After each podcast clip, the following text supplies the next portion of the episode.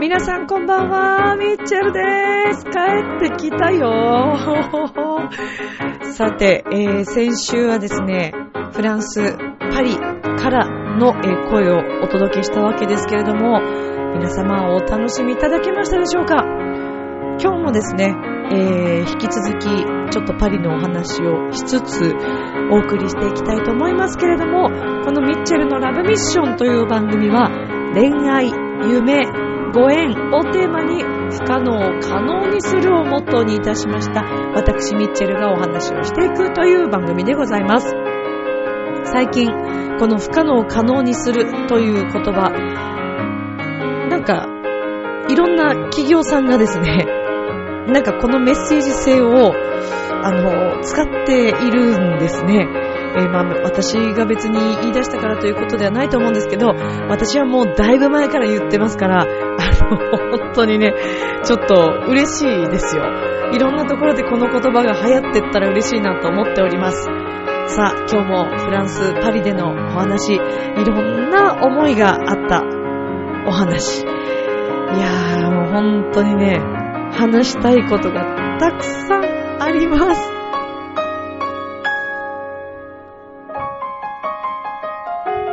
この番組は、ちょあへよ .com の協力のもと配信されています。さあでは今週も始まります、ミッチェルのラブミッション。皆様、ウェルカム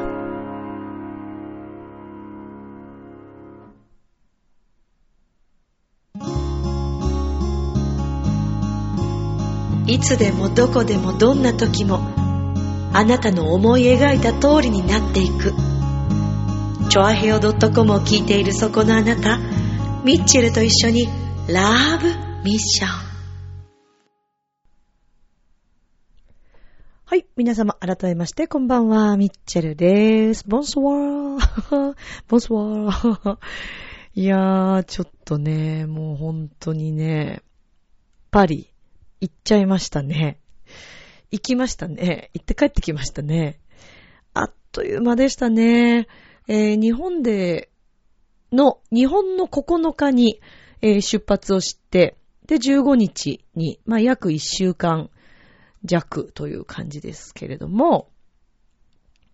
9日の、ま昼過ぎに、あの、こちらを立ちまして、羽田を立ちまして、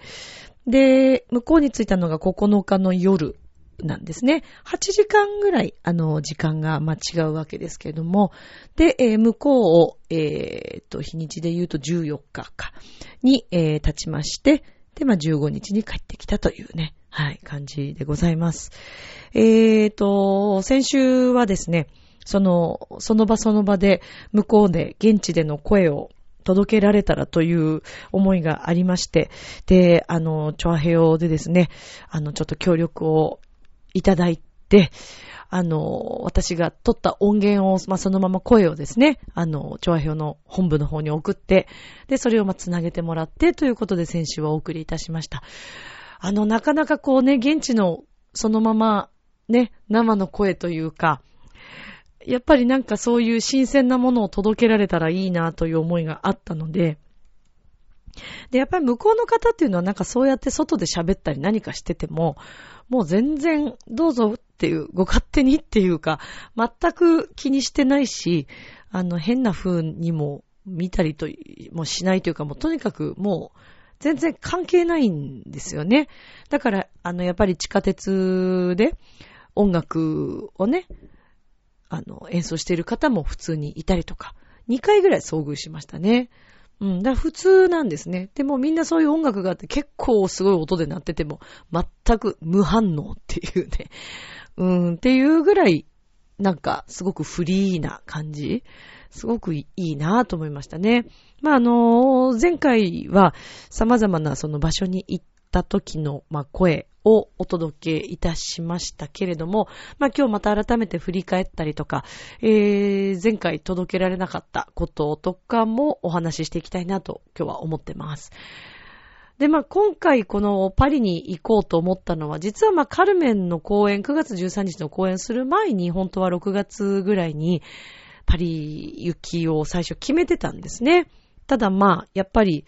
コンサート前に行ってしまうと、何かあった時、いろいろと大変なのかなという話がちょっとまあ、仲間からも出たりとか、あの、やっぱりね、旅行の費用とかも結構かかりますから、そういう意味で、いろんな意味でコンサートのためにちょっと蓄えて取っといた方がいいんじゃないかとか、あの、そんな話もありましたので、まあそれで、実は予約までして、もう半分入金も済んでたんですけど、一回そこキャンセルしたんですね。で、まあ、あの、払い戻しもちろんできた、あの、まだキャンセルが100%大丈夫だった時期だったので、まあ、それで一回そこは諦めて、で、まあ、できたら年内中に終わってからゆっくり行けたらいいなとか思ってたんですけど、結局その後もいろんなことがあってバタバタして、あの、パリ行きをあまり、こう、現実的に考えられなかったんですけども、まあ、きっかけがね、えー、あって、すごくこう背中を押してもらったというか、なんかそんなきっかけの言葉があって、行くことを決めました。で、まあやっぱりそういうタイミングって面白いもので、そういう話が出て、そんな話がちらっと、別に、あの、ね、その話をしてた時は、まさか本当にすぐに行くとは、きっと思ってなかったと思うんですけど、なんか、何気なくそんな話をしてた中で、あ、やっぱり行かなきゃなーっていうのがすごくこう、思ったんですよね。あ、そうそう、だからそれこそ、えっ、ー、と、ラブミッションの中で、あの、ゲストで登場してくれました、牧野さんと、えっ、ー、と、匠さんと、まあ、うちでお話をしていて、で、まあ、フランス公演のね、話なんかもちょっとこうしたり、えー、夢見たりしてたんですけど、なんかそんなところから、ちょっと、あ、今だってなんかすごく思っちゃっですよね。だからなんかすごくね、こう、タイミング的に今だったんですね。で、そう思ってから、あ、そういえば、ホール、どういうところがあるのかなってすぐまあ調べ始めたんですけど、やっぱりいろんなホールがあるんで、全然こうなんかピンとこないし、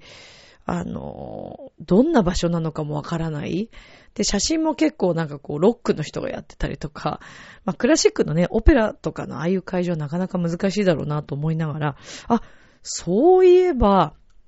私のね、えー、尊敬するシンガーソングライターのコキアさんと言いまして、私の大学の2校上の先輩になるんですけども、で、まあ先輩は先輩なんですけど、向こうはね、別に学生時代私のことを知っていたわけではなく、私が一方的にしてて、で、あの、本当にコキアさんの歌大好きで、CD とかももう本当に聴きまくった時期もあったし、シンガーソングライターっていうか私も曲を書く上ですごく、あの、コキアさんの曲憧れたりして、で、あの、初めてのコキアさんの渋谷公会堂のホールで、えー、コンサートされた時とかも行ったし、で、その後も、あの、そうですね、コンサート何度か行かせてもらって、で、今年、これがまたすごくそういうご縁だったんだと思うんですけど、コキアさんのコンサートが久しぶりにあるということを、私のお友達から、まあ、知ったんですね。で、全然私、あるの知らなくて。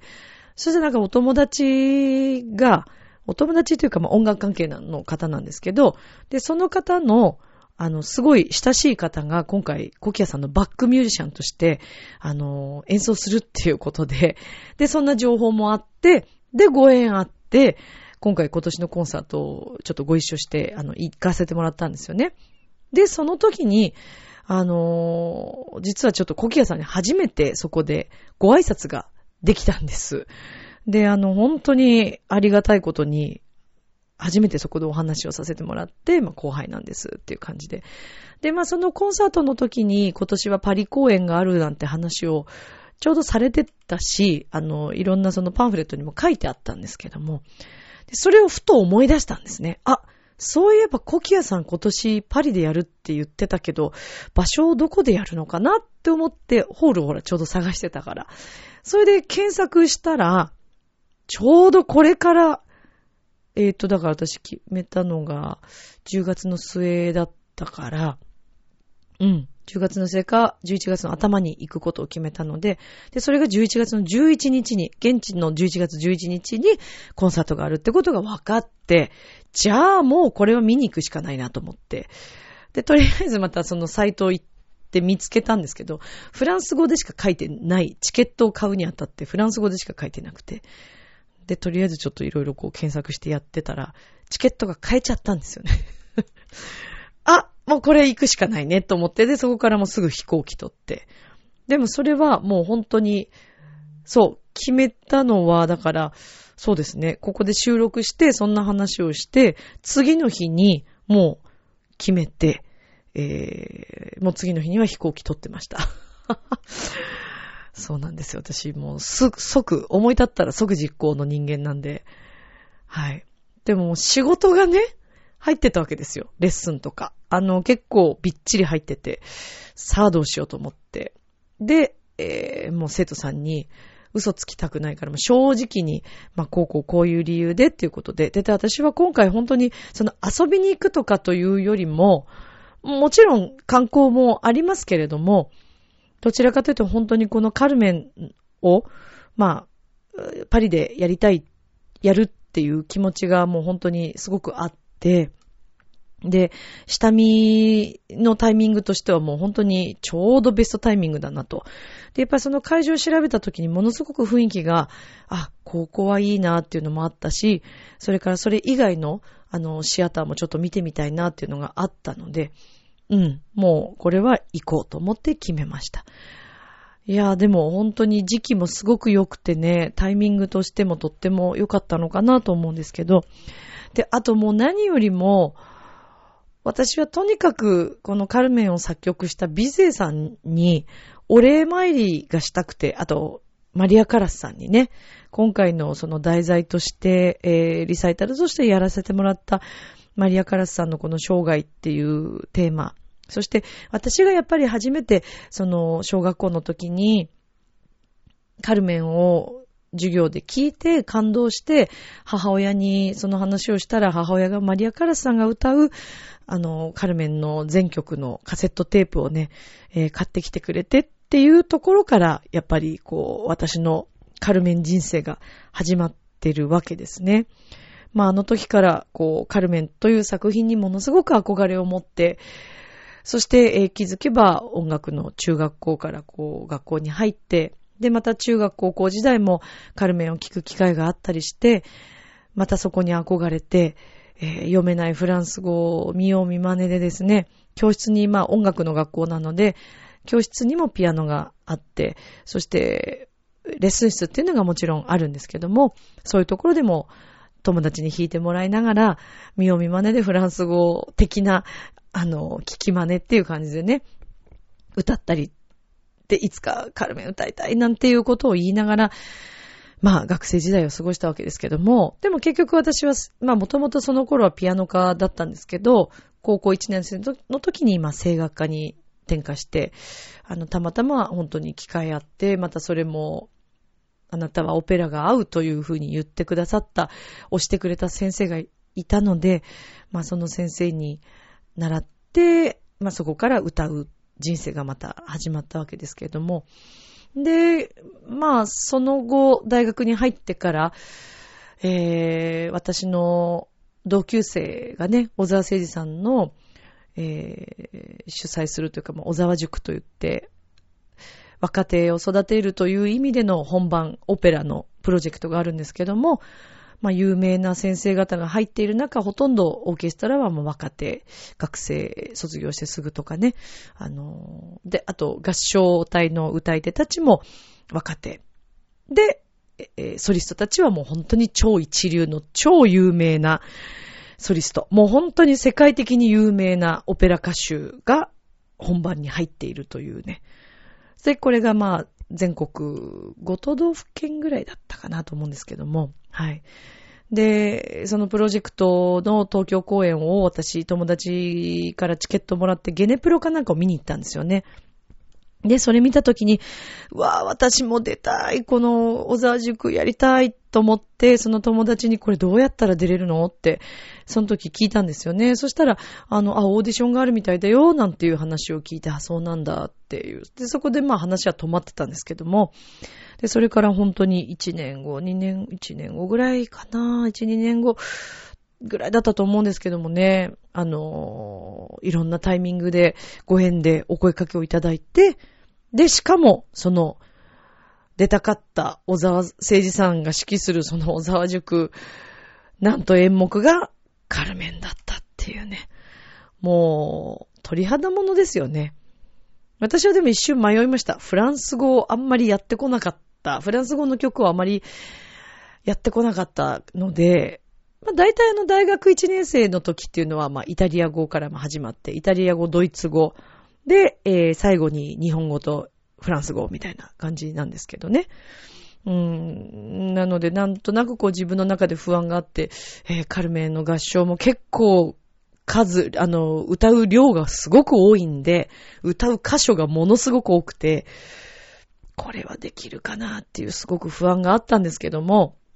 で、しかも教えてくれる、指導してくださる先生たちはもう外人の、もう海外の方ばっかりで、合唱指導も海外の方ですし、えー、それから演出家の方も、日本人の方も入ってるけども、まあもう半分アメリカ人っていう感じで、で、えー、演出家さんの一応まあ、あの、ちゃんとしたその、なんていうのかな、サブ、サブの演出家さんと、本演出家さんといらっしゃって、で、そのもう演出家はアメリカ人の方です。で、そのサブをやってらっしゃった方も、もうほぼ半分アメリカ人。で、まあ、小沢さんは日本語もちろんお話になりますけれども、えー、オーケストラの中には海外の方もいらっしゃったり、若いね、方が、海外の方もいらっしゃったりするので、結構指導がもう、あの、英語で行われるっていうことがあったりして、で、最初のうちは通訳とかも入ってるんですけど、だんだんもう通訳入れてる時間がなくなってくるわけですね。そうするともう自分で、もう聞いて、何を言ってるんだろうって思いながらも、ついていかなくてはいけないっていう、もうこの過酷な状況の中、私は本当に語学がそんな得意ではないので、かなり焦りましたけどね。まあでも、なんとかこのカルメンの公演を終えて、うん。で、そうですね。で、その時に日本人のあのダブルキャストがちょっとこう乗ってったりするんですけども、で、その日本人のダブルキャストの中に自分の大学の先輩がいて、えー、バリトンの、もう今やね、本当にいろんなところで歌ってますけど、ヨナシロケイさんという、まあ、かっこいいんですわ、これまた。で、ヨナシロさんはね、声もいいしね、かっこいいしね、紳士でね、ほんと素敵な人なの。もう人間的にも素晴らしい方なんです。で、学生時代にもなんとなくは知ってましたけども、まあやっぱり東方の人間が結構この小沢塾にはそんなにいなくてですね。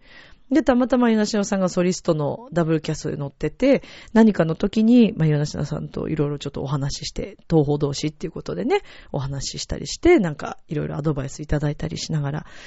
で、でもヨナシノさんっていう人もすごくラッキーな方で、このカルメンのエスカミーリョの役で歌ってたんですけど、えーと、だから本キャストの向こうの方が結構調子が悪かったったりだったのか、もしくはちょっと忙しくて多分そのタイミングでいらっしゃってなかったのか、来日できてなかったのか、ちょっと私ちょっとうっすらしか覚えてないんであれなんですけども、代わりにそうすると代役の、えー、サブの人が歌うわけですね、その練習の時。で、結構オーケストラに合わせて、ヨナシロさんが歌うエスカミーリョの機会がこうあって、かっこいいな、すごいな、と思って、うーん、もう本当に夢のような毎日でしたね。で、なんといってもあの、ホセのアリアが、まあ、これ稽古ってもう2ヶ月、2ヶ月半とか3ヶ月近くぐらいかな、ずっとあるんですけども、まあ、最後の1ヶ月切ったぐらいからは、あの、神奈川県民ホールっていうすごい大きいところ全部もう貸し切って、ほぼ毎日のようにこう稽古が行われるわけですけども、まあ舞台装置ももちろんあるし、動きもあったり、うーん、そうですね。その次の年だったかな、コウモリっていう演目でもちろんダンスがあったりね、合唱もそういう風に結構、あの、やったりするので、演技をするので、まあそういう演技指導のレッスンがあったりとかする中、本番さながら、こういろいろやっていくんですけども、で、まあその稽古の時も、毎回のように、まあ要は自分が出てないシーンは、ホールの中で聞いてていいんですね。で、オーケストラがレッスンしてるところとかももちろん聞いてていいんです。だから小沢さんの本当にすぐ近く、あの、客席に座って、何をおっしゃってるかっていうのを聞いたりとか、すごく刺激的な毎日でね、もう、あと、私たち、ラストのシーンは、合唱は裏で歌うんですね。えー、闘牛場で、あの、エスカミーロが勝ったっていう風にこう歌うシーンがあって、合唱は最後は裏でなんですけど、で、その裏で歌ってる時っていうのは結局指揮者と合わせ、表と合わせないといけないので、裏の指揮者は合唱の先生がまあ指揮をするんですけど、それを小沢さんのモニターを見ながらこう指揮をするんですね。で、あれって副指揮とかいろんな人がいて、いろんな構造になってるんですけども。で、あの、我々はやっぱりこうずれないようにするために、どうしてもタイムラグがあるんです。あの、オケピットってお客さんに近い方にいるんで、そうすると私たちの方が奥にいるから、どうしても時間差が出ちゃうんですね。そうするともう指揮者さんがもう振ってるそのタイミングで歌うか、もうちょっと前目に歌わないと、オーケストラと合わないんですね。だからそういうのも全部、あの、指揮者さんっていうのは計算して指揮を、まあ、していくわけなんですけど。で、我々はもちろんそれを芝居しながら横目で見たり、で、例えば、歩いている方向が真横だったりする場合、式をちょっとこう見れないんですね。で、そうすると、あの、東京文化会館とかだと、ちょうどこう、あの、脇、両脇、下手上手両方に、こう、モニターが、テレビのモニターがあって、指揮者さんがそこに映ってるので、まあそういうのをちょっと確認しながら歌うっていうね。そうなん、そんな構造になってるんですけど。で、もうとにかくその小沢さん、私すごいもう本当に尊敬してて憧れの指揮者さんだったから、特にやっぱりうちの祖母が本当に小沢さん、小沢誠二さんの憧れ、まあ母もね、憧れの人だったから、やっぱりそういう方の舞台で歌えるっていうことが私にとっても本当に幸せ以上の何者でもなかったんですけど、なんか、その、モニターでね、最後小沢さんがこうパッて指揮、最後あの、音が切れる瞬間の、その後ろ姿がね、もう今でも目に焼き付いてて、小沢さんの指揮はもう本当にもうね、穴が開くほどね、すごい夢中で私見ました。毎日。だからあの感じはもう今でも忘れられなくて。まあっていうところもあっての、まあこの話も結構ラブミッションの中で何回かしてると思うんですけど、っていうね、そこからカルメンの、まあ、またさらに自分の好き好き度がどんどんまた上がっていってるわけなんですけど。で、いつか自分はね、ソプラノだから、アルトとかメゾが歌うカルメンっていうのは難しいなっていうのは分かっていつつも、やっぱりどうしてもカルメンがやりたいっていうのすごく思って。うん。で、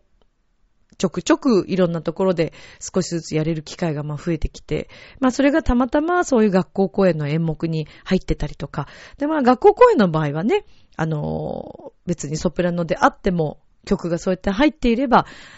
あの、私はやっぱり歌いたいから歌わせてくださいっていうことで、本当はオーケストラだけでメドレーをお届けするようなコーナーだったりしても、私はもうどうしてもこれ歌いたいからって言って歌わせてもらったりとか、っていうふうにこうチャンスを、機会を作っていったわけです。で、えっ、ー、と、浦安市の文化会館のピュアクラシックコンサートの中でも、カルメンの演目を結構入れたりしながら、まあ最後卒業っていう時に、まあ初めて、えー、自分が演出しつつ、えー、それこそね、文化会館の椎橋さん、あの、館長さんのね、椎橋さんという方がいらっしゃるんですけど、椎橋さんとかにも相談しながら、えー、舞台装置をどうする、舞台の何かできることっていうのを相談させていただきつつ、まあ、行ったわけですけども。で、まあそこで初めて、えー、南山さんと、えー、荒井みやびさんと、ダンススクエアの皆さんにご協力いただいて、あのー、カルメンのそういう公演を、抜粋をね、その時は確か、あれは40、40分とか45分ぐらいだったかな、の演目にしたんですよね。だからもうちょっと凝縮した、もっと短いものにしました。で、それが、ま、今年初めて今度は自分の、全くの自分のコンサートとして、1時間プログラムでコンサートカルメンをこう凝縮したわけですけれども、もう今回またやって、私はもう本当にこのカルメンという作品に向き合って、もうこれを一生のあの自分の演目にしていこうというふうにもう自分の心の中でも決断をしたんですけども。で、まあそんなところから今年の9月のあの公演があってから、まあいろんな夢がどんどんまた広がってって、これをパリに持ってってパリでやりたいっていう気持ちが、まああって、そんな話をしてたら今度また違う国のあの、お話をいただいたりね、この国でできるけどどうっていう話をもらったりっていうのが今、話がこう進んできてるんですけども、で、まあそんな矢先というか、まあ、全然私は勝ちに行こうとも思ってないし、あの、本当に自分はそういう場に出るような、あの、ね、身分でもないというか、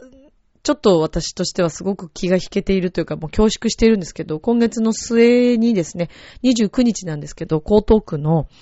えー、クラウド交流会と言いまして、まあ、江東区の企業さんとか、まあ、いろんなあの、ところからも企業さんいらっしゃってるみたいなんですけども、100人ぐらい、あの、の企業さんとかが集まる、えー、交流会がありまして、まあ、そこで5人のプレゼンターが、えー、自分の企業、自分のやりたい、そのことについてもお話をして、プレゼンをして、で、えー、皆さんから投票いただけたら、あの、お金を少しいただけるという、まあそういった機会のですね、プレゼンターの5人の中の1人に、今回のカルメを見に来てくださった方から、あの、選んでいただいて、まあそんなお話をいただきました。で、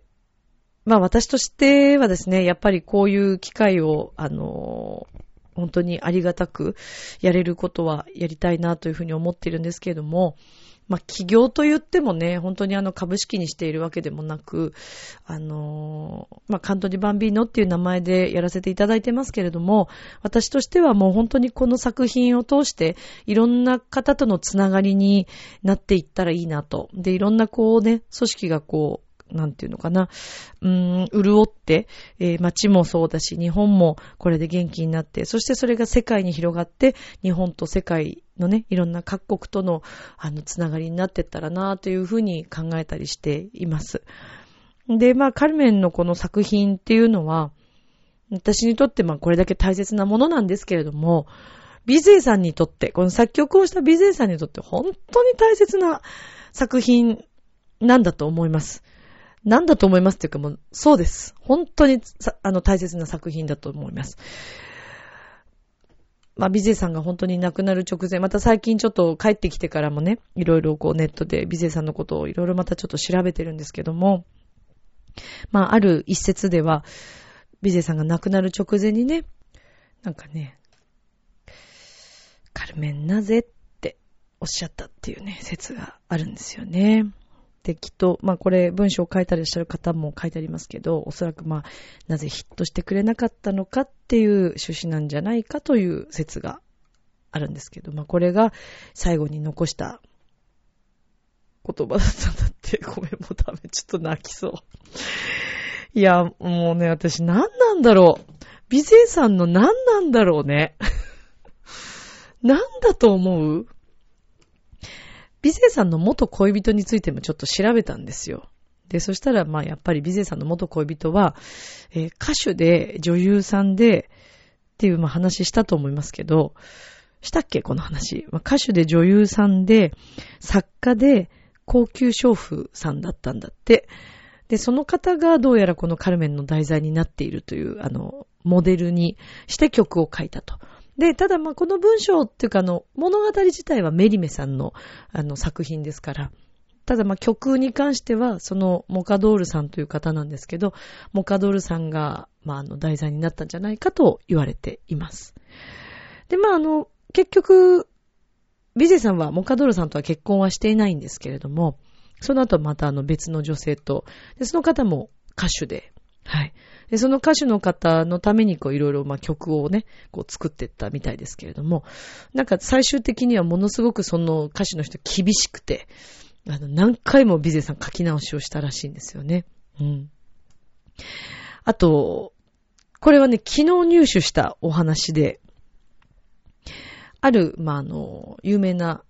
えー、声楽のね、歌手の方がおっしゃっている説なんですけども、もともとやっぱりカルメンという作品は、小さい規模で行われる、舞台で行われる、あの、作品だったのではないかと言われて、おっしゃっていました。で、あの、これが、今はね、こう、大きな舞台で行われるカルメンという有名な作品になってますけれども、若干まあそのカルメンという年齢が17歳ぐらいで、えー、ホセも24歳ぐらいでという、割と若い設定な中、あの今や本当になんかこう、お色気ムンムンのすごい悪女みたいな感じになってますけれども、やっぱり当時もですね、このカルメンという女性とホセとのその純愛ストーリー、本当にその若い二人の恋愛模様をね、で、こう最終的に行き違いになってしまって、あの、思わず自分の、ね、えー、手で、あの、愛する人をね、まあ、殺してしまったという、まあ、そんなストーリーにこうなっていくわけですけれども、だから、私が今回やろうとしたこと、やりたかったことっていうのは、実はすごく近いのではないかというふうに思えるようになってきました。なんか不思議なんですけども、そういう情報がすごくどんどん入ってきて、で、今回あの私パリに行って見てきたんですけども、このカルメンが初演されたオペラコミックというね、場所があるんですね。えーと、今回中はちょっと見れなかったんですけども、このオペラコミック、次回はね、ちょっとぜひオペラコミックの中でのお芝居とか演目を見ていきたいなと思ってるんですけども、で、そこで、まあ、行われたのが最初と。で、国評された上、4幕の頃にはもう人がどんどん散ってって、最後は拍手もなかったという、えー、そんな話もあるんですけども、結局まあ、曲が良くなかったというよりも、時代背景的に、この時代、その女性労働者という、そうですね、あの話の内容とか、それからまあ最後そういうふうに自分の恋人を殺してしまうという、そういった内容がですね、やっぱりまだその時代には斬新すぎたのではないかと思います。だからもうみんな見てられないという感じだったのかもしれませんよね。でもそれが、ビゼさんは、まあ、酷評されて、後の3ヶ月後に、まあ、亡くなっていますけれども、その亡くなった後、えー、様々な方がね、この作品の素晴らしさを知って、えー、まあ、ウィーンでもまた演奏されて、そしてもうそこからはもうどんどんどんどんこの作品が大きく育っていったということなんですけども、でもなんかこう私としてはね、私も曲を書く身なので、あの、まあ、ビゼーさんのようなね、そんな、あの、身分ではないのであれですけれども、なんか複雑ですよね。こんなに素晴らしい作品を書いて、ね、これだけ対局を書かれて、酷評されて、亡くなってしまって、その後に売れるという、この状況をね、きっと、まあ、ビゼさん見てらっしゃると思いますけども、その場にね、いて欲しかったなって思います。こんなに世界中で今なお愛されてるこのカルメンという作品がね、あのこんなに人気になったんだっていうことを、私としてはやっぱりビゼさんにすごく見てほしかったよなーって、なんででしょうね。なんか思うわけですよね。だからそういうところで、いや、私はもしかしたら恋人だったんじゃないかなとか、身内だったんじゃないのって言ってくれたりとかね。あのそうなんですよ。言われたりしましたけども。自分でもわからないんです。なんでこんなにカルメンカルメンなのかっていうのがね。もちろんただ本当に曲が好きで、この作品が本当に素晴らしいと思っててっていうのはあるんですけど、何回聴いても飽きない。もう何千回じゃないですか。小学校の頃から考えたら。何千どころじゃないかもね。何万回かもしれませんね。そして自分が演奏して、それでも今なお飽きないっていう、これは何なんでしょうね。いや、不思議な感覚です。本当に。ただまあこれからもこの作品を、えー、あ、そうそう、それでね、まあ、その、あの、カルメンというお店にも行きましたし、で、そのカルメンというお店は、今、の、バーになってて、夜はクラブのような形になるみたいですけども、まあ、おそらく多分当時のほぼままなのではないかと思います。写真とかも撮ってきて、えー、そろそろちょっと動画でまた、あの、ミッチェルパリの旅のですね、え、動画を Facebook で上げております。はい。第3話ぐらいまで行ってます。今回第4回目かな？はい、4回目の、あの、ビゼさんのね、ついにこのビゼさんとお墓でも出会えたということなども載せているので、そろそろアップしますから、それちょっと見ていただきたいんですけれども。で、まあ、そのカルメンのね、え、最終日だったんです。あの、最終日まで結構雨がね、あの、なかなか止まなくてですね、それで、最初の日、初日、えっ、ー、と、到着して、その日はまあそのままホテルだったんですけども、次の日の朝にですね、早朝に、あの、ホテルを出て、で、あの、ビゼさんの、えー、その住んでた場所、そこで作曲したという、晩年住んでたという場所に行きました。で、まあその時間はもちろんやってませんから、バーなので、で、あの、外から写真撮ったりして、で、その後、ビゼさんが生まれた場所に行きました。で、あのー、まあ、雨が降ってたっていうのもあるんですけれども、まあ、やっぱりちょっとその時間、まあ、本当に人がいなくてですね、うん。で、あの、パンを買って、バケットのパンを買って、かじりながら、あの、カルメンのお店のその前でですね、写真を撮りつつ、動画を撮りつつ、パンを食べながら、頬張りながら、美味しかった。そう。で、あの、見てきたんですけども、で、えー、それからですね、だからお墓参りがなかなか行けないなと思っていたら、最後の日がまあ晴れまして、で、あの、最終日にですね、あの、行きました。えー、電車で、オペラというところからかなあの、電車で行きましたけれども、まあ、そこから20分とか30分、30分はかからなかったと思いますけども、で、まあ何せとにかくお墓広いんで、見つかるのかどうかという不安があったんですけど、入り口でね、あの、地図がこうあるから、で、いろんな、本当に有名な人いっぱい入ってるから、まあそれをまず見てから行くといいよっていう前情報はもらってたんですけど、で、ちょっと不安だったんで写真をとりあえず写メを撮って、で、そこからまあスタートしたんですけども。で、まずはマリア・カラスさんが合同のね、あの、共同のそのお墓に入っているっていうのを知っていたので、まあそれをまず見つけたんですけども、これがね、なんかね、吸い寄せられるようにね、見つかったんです。場所も、あ、ここかなっていうのがすごい、勘がすごく鋭くて、その時。なんか引っ張られるかのようにね、見つけました。で、ただね、もうやっぱりね、うーん、あんまりもう物を置かないようにしてるのかもしれませんけれども、で、まず置けないんです、そんなに。で、あの、お花を置く場所がある、その同じ共同のね、墓地のその、あの、一つずつ名前がこう入ってて、まあ、そこに多分お骨とかが入ってると思うんですけど、マリアカラさんの場合は多分ね、お骨はそこにないかもしれません。で、あれは、噂によると、あの、ファンの方々が亡くなってから、しばらくしてから、マリアカラさんの名前をそこに入れたっていう話もあるんで、ちょっと骨があるのかどうかはちょっとわからないですけれども。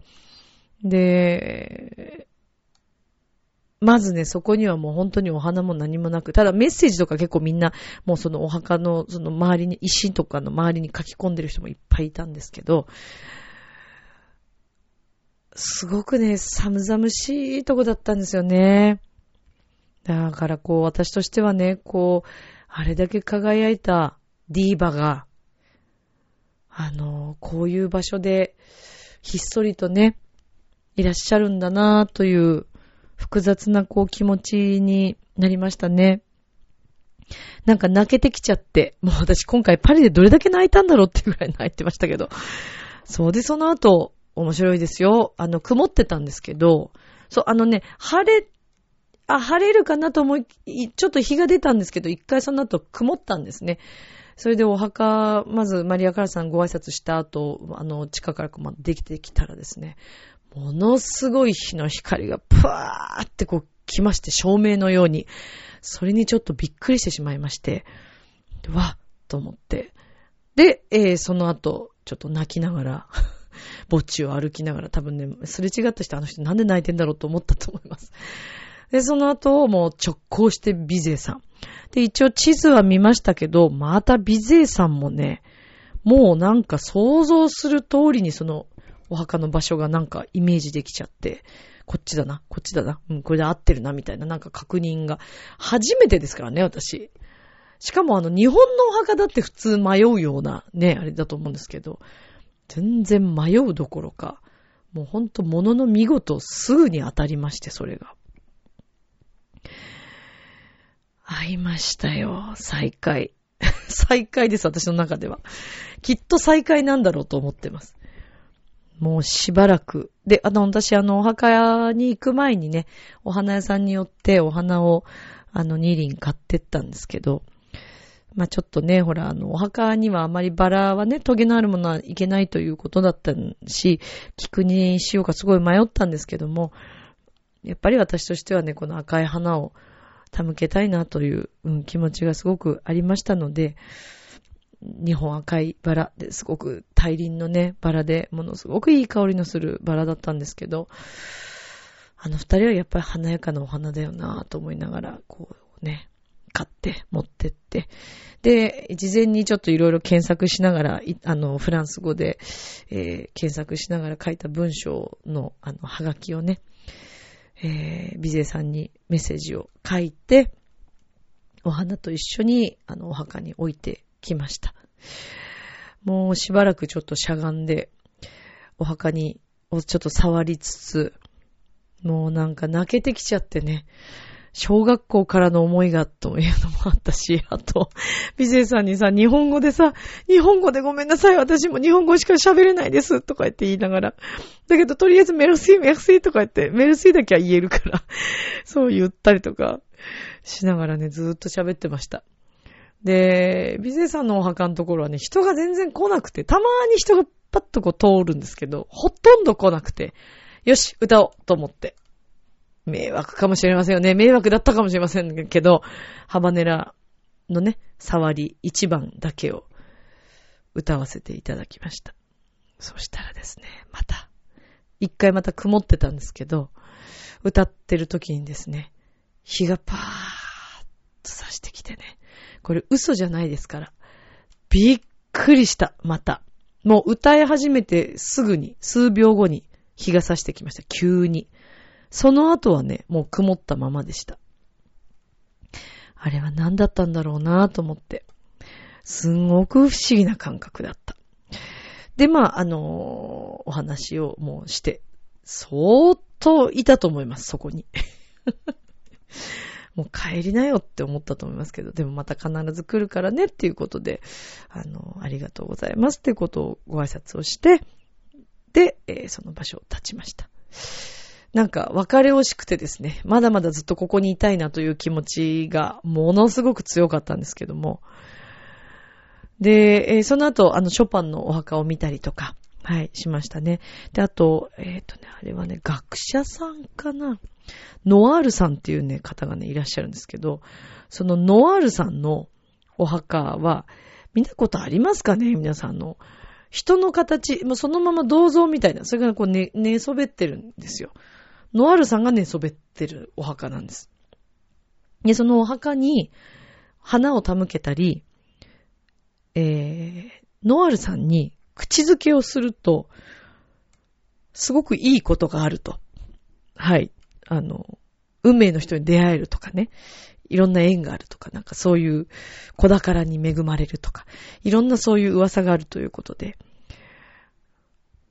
ちょうど私行った時に誰もいなかったんですよね。またタイミングよく。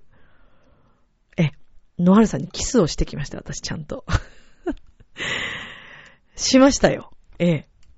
で、その後もう人が来ちゃって、もうなんかみんな、また列をなしてたんで、あ、タイミング良かったなぁと思って。そうですね。で、まあそれでお墓を後にしたわけですけども。で、その後、えっ、ー、と、いろいろちょっと行けるところ動こうと思っても動いて、で、夜に、夕方には必ず今日もカルメンのそのバーに行こうと、意を決して、バーに行くっていうね、ちょっともうその勇気が最初なかったんですけど、で、まあカルメンというそのお店のバーに行きました。で、6時からスタートしてるんですけど、6時なんか誰も癒しなくて、だいたいみんな向こうの方は8時ぐらいからがスタートなんです、お食事が。夜遅いんですね、向こうの方のお食事って。9時っていう方もいらっしゃるみたいですし、だからその代わり朝が結構ゆっくりだったりするんですけど、で、えー、6時に行ったらお店の店員さん、バーテンダーさんしかいなくて でも逆にラッキーで、で、あの、Google 検索とかで、こう、フランス語とかこう書きつつ、あの、実は日本から来たんですけど、もう美声さんがカルメンが大好きで来ましたとか言ってたら、もうすごい笑われて。でもすんごい優しいね、バーテンのお兄さんたちだったんですラフな格好してるんだけど、すごいかっこよくて、特に一人の方がですね、あの、どっから来たのとかこう聞いてくれて、で、日本から来たって言ったら、ああ、ありがとうとか言って言ってくれて、わかるんですね、日本語ね。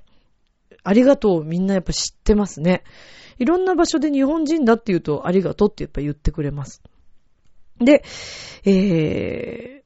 その、私はね、日本で歌を、あの、歌ってるんですって話をしたら、その方も実は僕も、あの、歌手なんだよって言って、え、どういう歌歌ってんですかって聞いたら、まあ、ポピュラーをやってるっていうことだったんですけどね。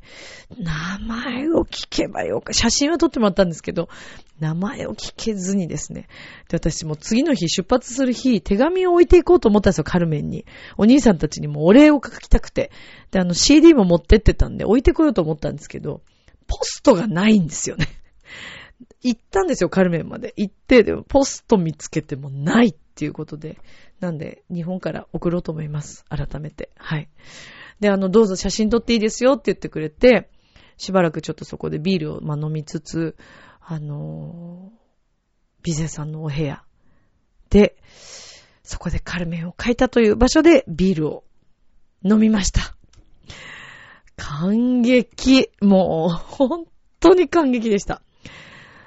で、なんかもうずっとでもいるのがちょっといたたまれなくて私一人でね。何にも言わないんだけど、別にいても全然大丈夫だったと思うんですけど、ビール飲み終わっちゃったし、と思って。でもありがとうっていうことで出てきたんですね。で、その後、その近くにまたあの、ビゼさんが洗礼を受けた場所があって、で、初日にもそこ通ってたんですけど、中にどっから入ったらいいのかがわからなかったんで、通っただけだったんですね。でもそのカルメンのお店に行った、その最終日、お墓参り行って、カルメン行って、その後にですね、その教会に入っていく人が見えて、夜7時ぐらいだったんですけど、あ、え、この時間入れるんだと思って、で、すごい急いで入ってったんで、その方が。で、私も後を続くように入ってったら、ちょうど礼拝やってたんですよ。で、もうね、私はクリスチャンではないから、まあ、とにかく一番後ろで静かに聞いてようと思って、立って聞いてたんですね。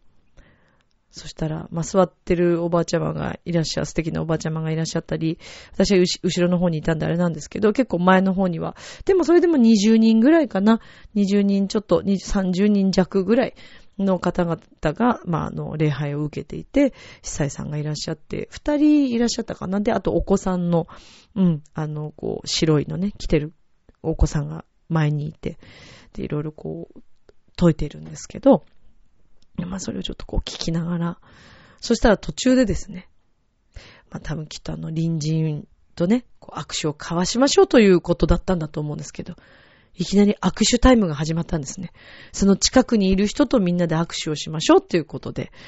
で、その座ってたおばあちゃま、祈りを捧げてたおばあちゃまが立ち上がって、私のところに来てくれても、私もだからすぐ行きました。もう、も、もちろんと思って握手をして、そしたらもうちょっと前にいた方たち、男性の方たちも、私のところまで来て、私もだから行きました、もちろん。あ、いいんだ、行っていいんだと思って、それで握手を交わして、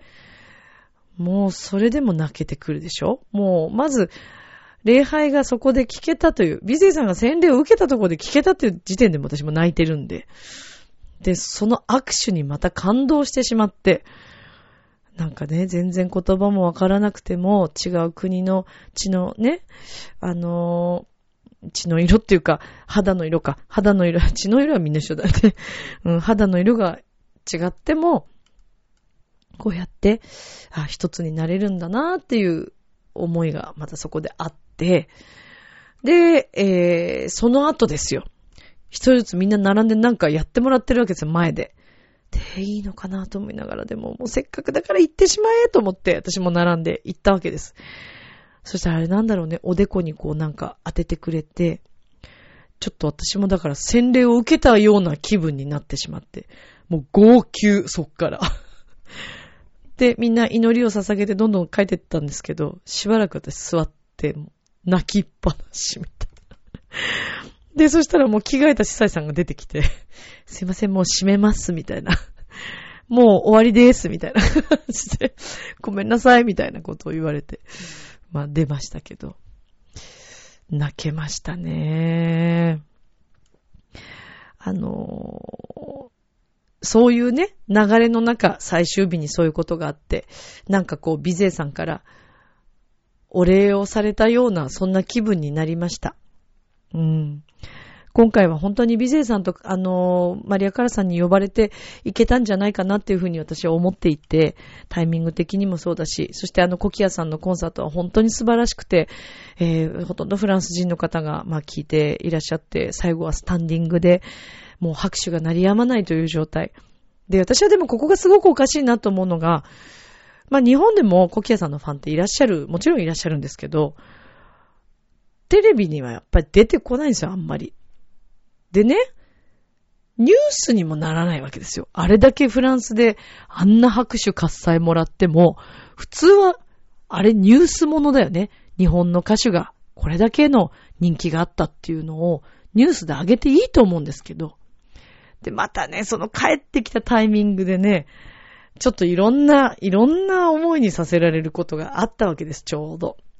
ニュースネタでね。うん、私のちょっと近い話で。あの本当に、それを知ったときに、ああ、やっぱりね、自分の感覚、自分の感性、自分の目で見て自分で感じて自分でえー、好きか嫌いかを決める。えー、いいか悪いか。これがいいものなのかっていうのを自分で決めていくことがもっと日本人には必要だと思いました。あの、惑わされることもあると思うんですよ。だけどそうではなくて、ニュースになってるからすごいとか、ということではないです。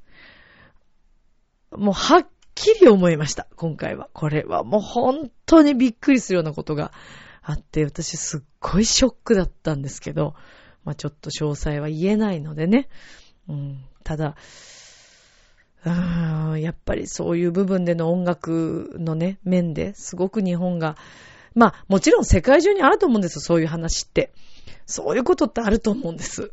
その、いろんなね、いろんな世界がありますから。で、もちろんこう音楽業界とか芸能界っていうのはそういうもんだっていうのは私もよくわかってるんですけど、ショックでね、いいもの見てきちゃったからさ、向こうで。うん。だから、やっぱり自分の目で見て、自分で世界を見てくるということの大切さをまた知ったし、自分の感覚、それからもうあとはね、言ってみたらやったもん勝ちですよ、本当に。うん、そのチョックな出来事に関してはもうやったもん勝ちじゃんって、ちょっと思っちゃったりしたことがあって。ああ、だから、もう、人に何を言われようと、馬鹿にされようと、笑われようと、私はパリでやりたいんです。やるんです。うん。というのをもう心に決めましたので、あの、これはね、だから、あの、自分がそれを世界で、えパリでやったことで、なんかこう名を出したいとか、名声を出したいとか、そういうことじゃないです。私がなぜ向こうでやりたいかっていうのは、美勢さんの生まれた場所だからです。その美勢さんに、うーん、そうだな、美勢さんの作品を、美勢さんが生まれた場所で、やらせていただきたいっていう、もう、それだけですね。うん。で、この作品というものが、私のこれだけの思いになり、こういう夢を見させてもらって、えー、やりたいこと、自分の夢、えー、そして実行に移したり、またこれをやったことでいろんな方からの嬉しい感想をいただいたり、えー、自分を育ててくれたこの作品に出会えたということに、もう本当にビゼさんに感謝をしていて、えー、カルメンが好きな日本人の方もたくさんいると思います。あの、世界にももちろんカルメンファンはいると思うんですけども、日本のね、カルメンファンを代表して、えー、私は今回、あの、ビゼさんに思いを届けてきたというような、そんな思いでした。だからカルメンはこれだけ愛されているんだっていうことを伝えたかったっていうのも、日本でも愛されてるんだよっていうことをお伝えしたかったっていうのが、まあ一番大きかったんですけども、今回も本当にこのタイミングで、あの、行けてよかったなというふうに思ってます。で、えー、いつその公演ができるのかどうかということに関しては、もう今これから一つ一つやれることをやっていくのみなんですけども、まあ、このチョアヘオ .com ラブミッションを聞いてくださっているリスナーさんの方でもですね、もし、あの、こういった活動、私の思いに賛同してくださる方がいらっしゃれば、いろんな案をいただいたり、お力を貸していただけたらとっても嬉しいです。もう私にとっての、この夢でもあるんですけれども、私が実験台でこういう自分の思いを不可能を可能にするという、この実験台になることで、みんなの夢につながると私は思ってます。あ、そうか、ミッチェルはこういうことをやった。えー、こういうことをやったし、これでできた。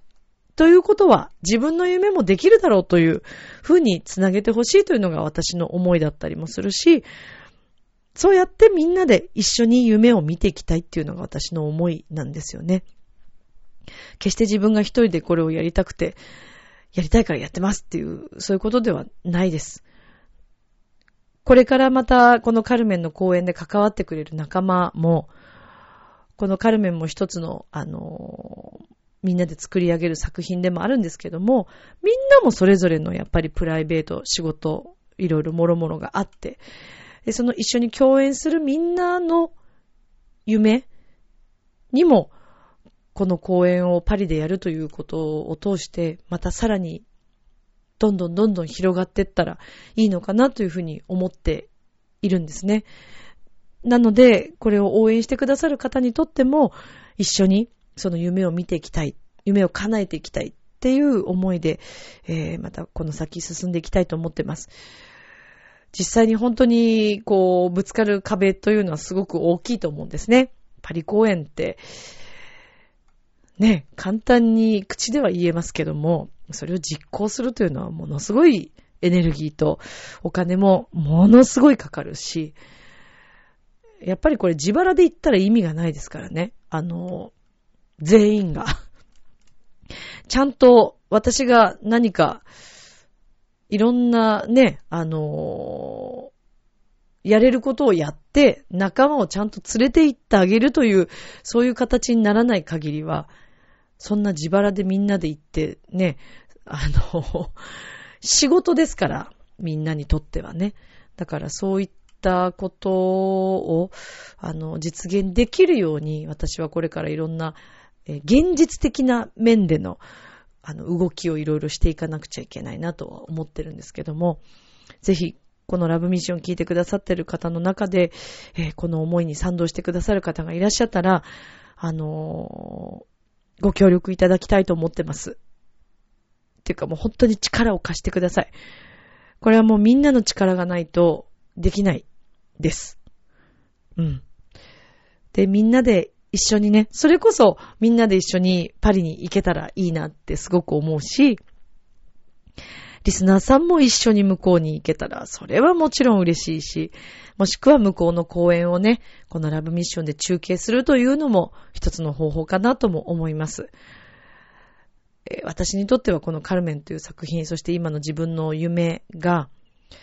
これからどんな風になっていくのか、まだ未知の世界で不安ももちろんありますし、心配なこともたくさんあるんですけれども、とにかく一歩一歩、やれることを、えー、やっていきたいと思ってます。まあ、今回本当にあのパリに行けてよかったし、私はあの街がすごく好きでした。で、あと、やっぱりね、向こうに行ってすごくやっぱ思うのは、日本の良さ。えー、やっぱりこんなにね、清潔で、こんなに美しく、そして心の優しい、あの、人種はいないんじゃないかなと思ってます。で、あと物に溢れてる、日本は。本当に幸せな国です。それをね、みんな改めて感じてほしいし、分かってほしいです。で、嫌な言い方すると、やっぱりね、ちょっと幸せボケしちゃってるところがあって、これ以上の何をみんな望むのって思うぐらい日本って幸せな国だと思います。それは向こうに行ってみれば、もう本当に、みんなそれは言うことですけど、自分も行ってみて本当に毎回感じるんですね。それはアメリカ行った時も、ウィーン行った時も感じて、今回パリ行っても感じました。私は向こうの感覚、向こうの生き方もすごく好きです。だけども、日本は本当に素晴らしい国だと思います。だからこの日本の良さとか日本の素晴らしさに私たちはもっと気づくべきだし、当たり前にあるから当たり前に感じてるんだけど、当たり前じゃないからね。うん。水が使える。これだけたくさんの水が使えるということ。それから、何不自由なく、いつでも24時間何かが買えるということもそうですし、夜、コンビニに行っても、まあ、最近はね、ちょっといろんな事件もあったり怖いこともあるんだけども、それでも、やっぱり日本はまだ全然全然安全だし、うん、それからまあ食べ物もね、本当にいろんなものがあって美味しいし、ファッションも、ね、最先端可愛いものがたくさんあって、うん、本当にこんなに幸せな国はいない、ないと思います。あとは何と言ってもトイレ事情ですね。えー、こんなにウォシュレットが普通にある、えー、便座すらなかったりしますから、あの、こんな国はそうそうないと思いますね。うーん。だからそういう面での日本の良さ。だけど今度もう一つ言えるのは、やっぱり日本人のコミュニケーションのなさ。うん。えー、フランスという国は結構もう本当にあのお店に入っても必ず挨拶をするというのが当たり前なんですね。えー、どんなお店であれ必ず挨拶をします。あの、おはようとか、えー、こんばんはとか。で言って最後にあの良い一日をねっていう、まあ、締めくくりで、え、言葉を交わすんですけども、こういう言葉が簡単に言えるっていうのはものすごくいいことで、えー、あと、ありがとうという言葉。で、そこに対してどういたしましてっていう言葉も、普通にさらっと言います、みんな。で、私前から思ってたんだけど、あの、電車の中でね、最近喧嘩が多かったり、街でも結構いろんな喧嘩が多いですけど、一言でいいんですよ。一言で。それは前から思ってたのに、帰ってきてより思いました。帰ってきて電車に乗って、なんで、なんで何も言わずに押すのか。イライラされなくちゃいけないのか、お互いにぶつかり合っても何も言わないのか。これはもう謎なんですね、私の中で。ぶつかったらごめんなさい。とか、すいません。とか、ちょっと言う言葉が言うのが恥ずかしければ、あの、頭下げるだけでもいいと思うんですね。で、譲ってくれたらありがとうとか、とか、あとまあ、例えば、うん、電車降りるときに降りますとか、すいませんとかごめんなさいとか、まあ、海外はね、あんまりあま謝らないから、っていうか謝んないからね、基本はね。謝っちゃったら負けっていうのがあるみたいでね。でも日本は、やっぱりそういう部分言葉全然言っていい国だと思うんで、それは使うべきだと思います。なんで分かってくんないんだよって言わなきゃ分かんないです、そんなのはね。分からないし、で、あと、やっぱパリでもありました。それ私、ニューヨークでも経験したんですけど、日本人の男性がですね、二人でこう、もじもじして、あの、挨拶もできず、目も見れず、あの、なんか、お金出す時もものすごい戸惑って、えー、最後の最後までうじうじした感じでっていうのを見かけちゃうんですよ。これが私、ニューヨーク行くときもやっぱりそれがあって、ちょっと、あの、残念に思うんですね。恥ずかしがるのはまあしょうがない。あの、向こうの国の感じ違いますから。だけどやっぱりその国に行ったらその国の、あの、やり方っていうか、そういうのを見よう見真似でもね、頑張るっていう。で、自立自立してます、やっぱ本当にあの国は。だからその二人で固まってもじもじして、こそこそして、えー、挨拶もできなくてっていうのは、ちょっと、まずいかなと。うん。私だって初めて行って一人だってさ、女性だって頑張るよ。だからね、これは、まあ、女性、男性限らず、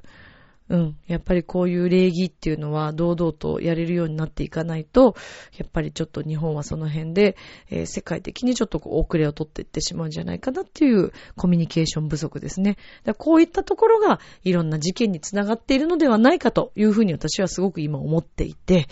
えー、なので一言でいいです。一言で。だから、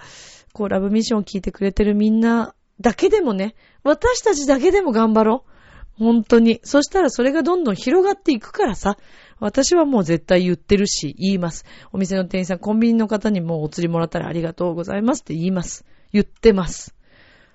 スーパーでも言います。お釣りもらった時。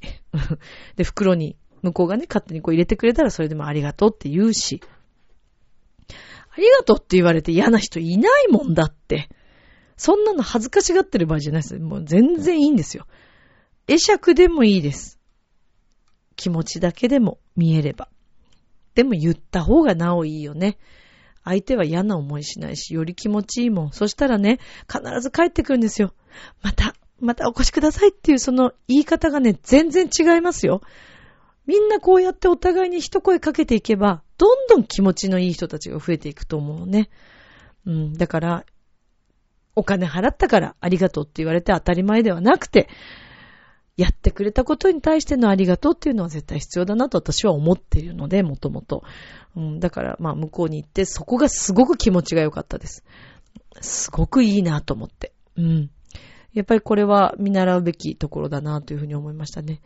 まあ本当に今日ちょっとつらつらとカルメンの話からまた始まって、かなりね、長くお話ししてしまいましたけれども、今回のパリの旅が、今後につながっていくんだなと思うとまたワクワクしますし、来年またどういう形でこのカルメンをお届けできるかなというふうに思っていたりします。時間はもうね、過ぎるのはあっという間、今年ももう終わろうとしておりますから、えー、私もね、一歩一歩、また来年に向けて、えー、やれることをやっていきたいなと思います。で、自分の夢っていうのはもう本当に乱したところからもうスタートしていて、なのでおそらく私はもう小学校の時からきっとこれはもうスタートしていたことなんじゃないかなと思ってます。来年もまたね、機会を作ってパリに行きたいと思ってますし、えー、もっとより、あの、リアルな下見ができるように、えー、次回はそんな風にしたいなと思っています。そして、あの、なんといってもね、私は課題が結構いっぱいあって、自分の歌、カルメンのね、歌を歌っていく上での発声法もそうですし、語学。もうこれね、フランス語ね。フランス語は本当にね、私難しいなと思ってて。もう今まで全然未知ですから、まあこの辺もやっていかなくちゃいけないし、そして仲間とのね、こともそうですし、それから、金銭的なことも含めて、この公演をどういうふうにやっていくかっていうことを考えていかなくちゃいけないなというふうに思ってます。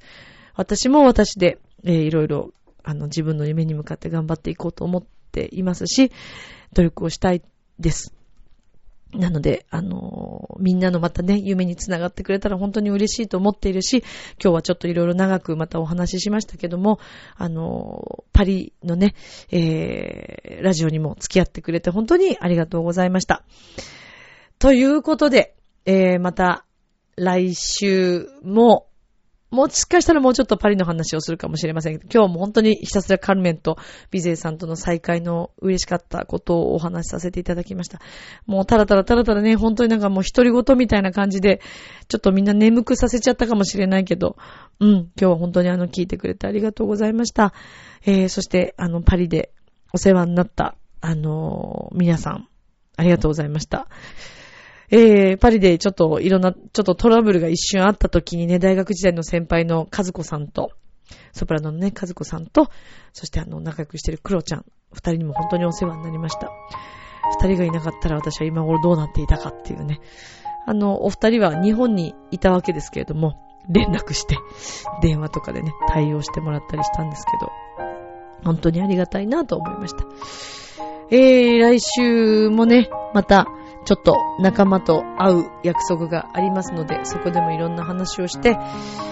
パリ公演に向けてまたいろいろと現実的なことになっていけるように、報告ができるように、私も頑張っていきます。なのでこれからもよろしくお願いします。ありがとう。明日もスマイルでラブション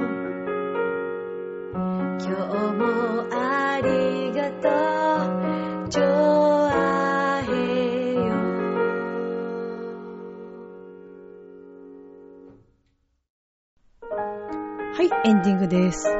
長く喋ったね。今日は長かったね。もう最初の方の話とかもうなんかもういいよ、分かったよって感じだったでしょ。でももうカルメンの思いをもう一回頭から整理してちょっと話したかったっていうね。うん、このパリに行くまでのね、長年のもう何十年もの思いがありますから、まあ、今日はお話をさせていただきましたけれども、来週あの、パリでのね、えー、他の見てきた場所、ノートルダムとか、セーヌ川とか、えー、エッフェル塔とかね、えー、そのお話、まあ、あとホテルでのお話とか、えー食べ物事情とか、っていうことをちょっと来週はお話できたらなというふうに思っております。軽めのお話に付き合ってくれてありがとうございました。それでは今宵も良い夢を、明日も楽しい一日を。まだねありがとうバイバーイメクシー